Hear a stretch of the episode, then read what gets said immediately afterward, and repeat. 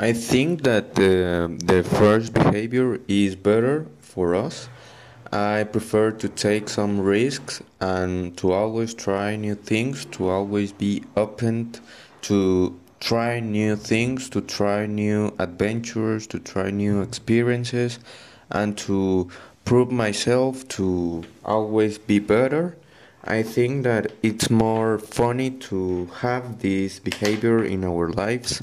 I think that is more useful to have this behavior too.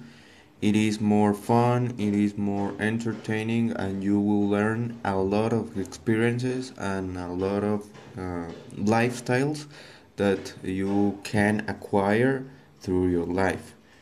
Um, I think that the second um, the second option to not be adventurous it's kind of boring and, and you always be in the same position in the same exact uh, thoughts thoughts and lifestyle and um, you you never gonna change.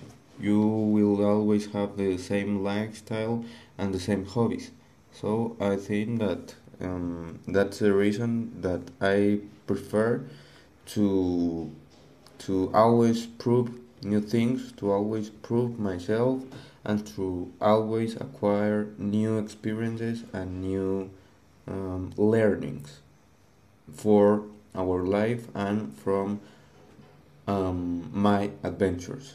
Thank you for your attention.